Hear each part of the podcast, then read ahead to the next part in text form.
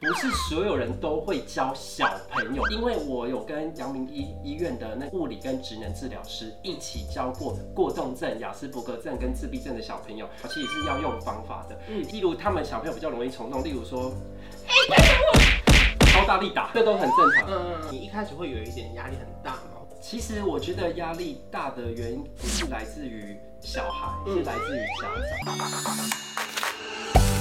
在影片开始前，请帮我检查是否已经按下了右下方的红色订阅按钮，并且开启小铃铛。正片即将开始喽！Hello，大家好，我是关小文。今天职业访谈再次邀请泡泡哥哥来了。Hello，大家好，我是泡泡哥哥。哎，他今天没有说他是波波星球泡泡哥哥。哎，很多人会认这个，哎，就是他可能我说你有看过泡泡哥哥频道吗？他说没有。我说你有听过波波星球吗？他说有。那你有听过？记得订阅波波星球泡泡哥哥。他说好熟悉啊，你是本人吗？我就我说是啊，我就。他说：“本人有这么做错吗？哪里做错？他不会这样问。不会啦。他说他说可以给你拍张照吗？什么做？他说本人你会这样讲话吗？你怎么会来呀？”今天要聊的题目呢，就是说，在这个 YouTube 的世界里面，愿意为儿童做点事情，其实很不容易。是因为其实我们知道，就是在 YouTube 上做给儿童看的影片，其实它管的比较多。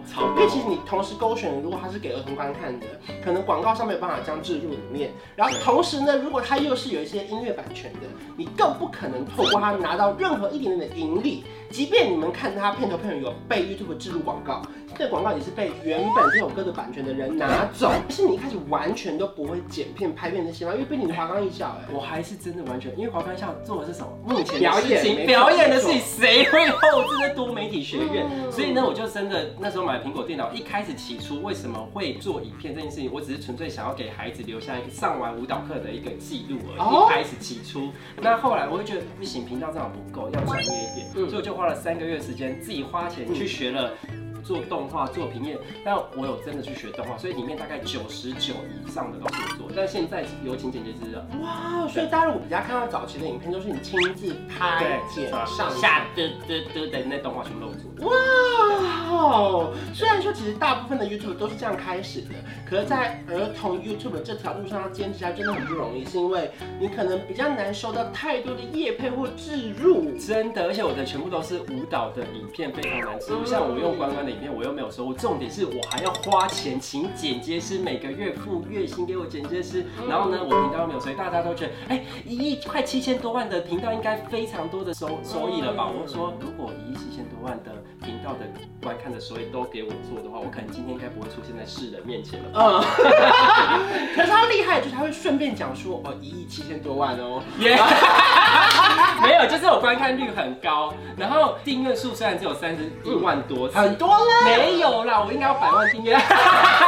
为什么呢？是因为我很多家长就打电话，喂，泡泡哥哥，或者是私信我说那个订阅要不要钱？因为很多早期订阅想订羊奶啊、订包子都要收钱，他们就觉得像我客户群大概三十岁到五十几岁这个区间的年龄层，他们都以为订这个要钱，这样就都不会订，大家都会看，就是他们可能不知道要按下订阅其实是对我的支持。对，对，所以这边跟大家提醒，其实免费按下订阅是对我们是一个很重要的支持。所以你开始学会剪片、拍片之后呢，那小朋友哪里来？他们愿意露脸上镜，跳不好，如果被骂被笑怎么办呢？其实小朋友，我我真的是纯粹只是想给小朋友一个舞台。其实他们学完之后，我觉得学完没有一个地方让我们表演很可惜。嗯、那我起初是我一开始都会教很难的舞蹈，所以大家都会在平常会折腰，然后就这就跳一点，山啊啊啊，你和我的这场，这这这种这种比较难的舞蹈有没有？这种甩手舞、那种凹手舞啊，什么这种？对，就是这种很难的舞蹈，或者是什么朝天蹬啊什么，就这类的舞蹈。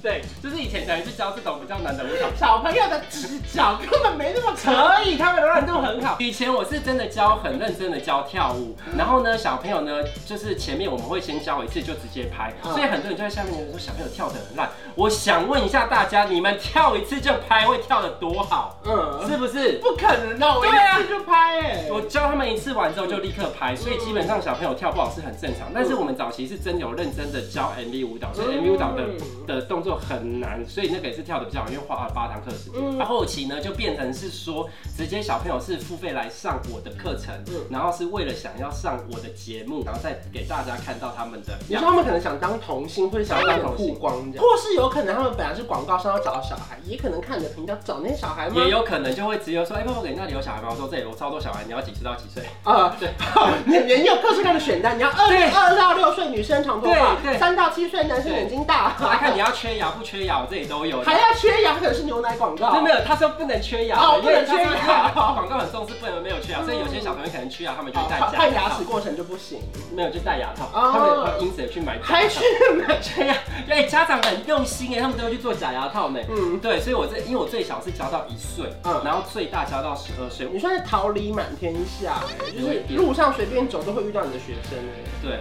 因为毕竟他入行十四年嘛，然后交流十四年嘛，真的，你跟我又重复一次，他总总共加才四千多万浏览率，没有啦，一亿七千多万啊，四千多万是某一支还超我，还超我两千多万呢，那个大概就是艺人 MV 只有七百多万，然后我影影片有两千多万，大概艺人三倍多而已，真的啦，没事啦，没事啦。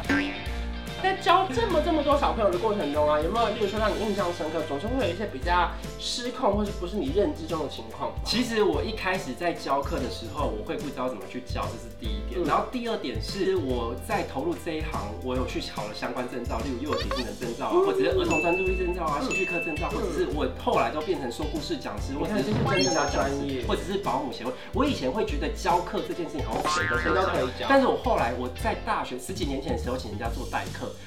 有两个问题，第一个问题是人家会认老师，就喜欢你的上课风格。第二个问题是不是所有人都会教小朋友这件事情？就是舞蹈技能是一个。教小朋友又是另外一件事情，所以你如果有舞蹈技能，你不会教小朋友，你也没有办法凑在一起教小朋友舞蹈。所以我后来才认知到说，哦，教小朋友其实也是一个专业。我才体验，所以我后来就是，如果我真的有状况，我就会家长都会选择性停课，不会找代课这件事情。为什么我觉得没有到很难教？其实是要用方法的。因为我有跟阳明医医院的那物理跟职能治疗师一起教过过动症、亚斯伯格症跟自闭症的小朋友，他们想要让他这课程更多元化。比较不用这么的死板去做这件事情，然后就由我用说故事的方式带入呃职能治疗跟物理治疗的专业，所以就是呃我是偏娱乐性加说故事引导给他们，因为职能治疗师跟物理治疗师不会去说故事给他们。所以一开始你跟他们合作之后，你会发现他们的小朋友的状况特别多种啊，例如他们小朋友比较容易冲动，例如说，超大力打，嗯嗯嗯，这都很正常，嗯嗯或者是呃他会。超大力推你，嗯嗯，当当一开始我去教的时候，可能会有点吓到，但这些都是他们的症状，他们没有，可因为他不是故意，他也不知道。这时候其实是可能你可以抱住他，先让他不要那么冲动，哦、或就是给他一个安全感。以、嗯、之后呢，等他真的冷静下来了，你再跟他讲道理，其实小朋友都听得进去。我都会跟家长讲说，其实没有教不会的小孩。只有你怎么样去教小孩。所以你在教这些学生的过程中啊，你一开始会有一点压力很大吗？其实我觉得压力大的原因不是来自于。小孩是来自于家长，我都会跟家长说，小朋友第一次来上课，他而且我教的年纪又很小，一岁到三岁，才一岁的啊都还不懂，他在乱跑要叫正常，你懂我意思吗？所以其实来会来前面来上我的课的会是比较是，因为他们上幼稚园会有一个衔接期，对，这是第一个。第二个是这个这这个区段的年龄层的课程非常的少，像幼儿体操的课程至少也要接待两到三岁以上才有办法去上。那我以前在十几年前就有一岁多的课程可以上这个。课，而且我那时候在当时课程非常，你打泡泡格亲子音乐感统，或者是呃亲子音乐感统，都会出现我的很多家长帮我写的部落格，这不是我强迫他的，也不是叶配，是家长自己会去交换，也没有广告，没有啦，不需要，那时候根本就没有叶配什么的，就是其实那种课程是训练小朋友的左右脑，是有关于他们之后的发展性，例如例如逻辑思考啊，或者是可能专注力啊，各方面都会有受影响。这是很有意义的工作，这是很有意义的工作。然后我们在上课的过程中就会发现，有些小朋友是有症状的，对那有些家长会愿意面对，有些家长会不愿意面对，因为这些症状也不是说我们今天说了算。是我我会观察大概三到四堂课，然后我就问家长。那有些家长不愿意面对，可能就会给他吃，就是像有些过动症小朋友，家长就会给他吃过动症药。过动症药其实就是利他的，那其实在运动的时候就会释放这种分多精，就是可以舒缓小孩子的、安定小朋友的神经跟情绪。但我都不建议小朋友吃药这件事情，因为其实如果有过动症小朋友，我都会建议他多运动，嗯，其实运动就可以，就消就消耗他的体力就可以了。嗯，然后我我为什么说家长的教育很重要？是因为你可以看到这个小朋友的很多行为都是会模仿，就有些小朋友说脏话。大家认知好像一到一到三岁好像很小，其实没有，两岁就是可以走路流利的讲话，三岁的时候都可以跟你就是闹脾气。其实他们都知道，他们都知道，而且三岁是可以正常聊天的，所以基本上我们在小朋友的言行举止在他们面前呈现的时候，可能就是要比较保护他们，因为其实很多家长他也是第一次当家长，他可能没有办法接受说我的小孩怎么跟别人不一样，对，他可能会把气出到你身上，对，因为你可能是第一个跟他说，哎，你小孩可能有这样的状况，他可能不想相信，或不想面对，对，他可能会觉得你在乱讲。甚至把小孩转走，对，那基本上我的是才艺课，不像一般的幼稚园这么的严重，对对对。但是我基本上不会跟家长讲，我都会很委婉的讲。我在想，哎，我说小朋友家长会平常就是会用这种方式跟你们生活吗？或者是呃平常就是他会跑来跑去吗？或者是他平常在看就是讲话的时候会不看你的眼睛吗？还是什么？我都会去聊一些症状，但是我不会说你的小朋友就是过动症，你的小朋友就是亚斯伯格症，就是讨论。对，我会讨论，然后完了之后呢？可能几堂课之后，我就会先了解他的状况。那有些家长就直接会问我说：“你觉得我小朋友是不是有一些症状，是不是要看医生？”嗯、这时候我才会跟家长讲。嗯，所以目前为止，你做 YouTube 大概几年的时间了？呃，认真做的话，其实是二零一二开始做。哇，你是前辈耶！没有啦，你，你比较红，你订阅那么高。哎，没有，你不是开始一亿多万吗？是观看一亿七千万而已觉得你做到现在，觉得最大成就感？其实我觉得最大成就感是。我说真的，什么东西都买不到，就是孩子的笑容。这个感觉好像很官腔，但准备多久？这个我没有。Oh my god！这个为什么说孩子的笑容就是买不到？是因为其实为什么家长会想要陪孩子，就是他的成长期就是那个阶段，而且那个阶段的小朋友真的很天真。像我们大人可能要很物质的东西才能满足他的心理的需求，但是那些小孩，你可能给他一个拥抱、一个称赞、一个 give me five、一个赞，或者是送他一张贴纸，他可以高兴的一整天。就等于说，在大人的世界里面，可能有一些比较阴暗或比较辛苦的，爸爸可能现在在看这支影片，的人，在职场上正在受。迫害的你们，然后你就会想到说，其实你只要看到你说你带他们跳舞，他们可能学完一支舞，或是看到影片里面自己觉得哎，好像跳得还不错，对，就让你很有成就感，对，对，而且他们也会很开心，就会觉得说，哎，而且他们有些都会给你一些回馈，说，哎，小朋友都很喜欢你，都跳你的舞蹈啊，然后或者是他们跳给阿公阿妈看，阿公阿妈觉得小朋友跳得不错啊，这时候你就觉得哦。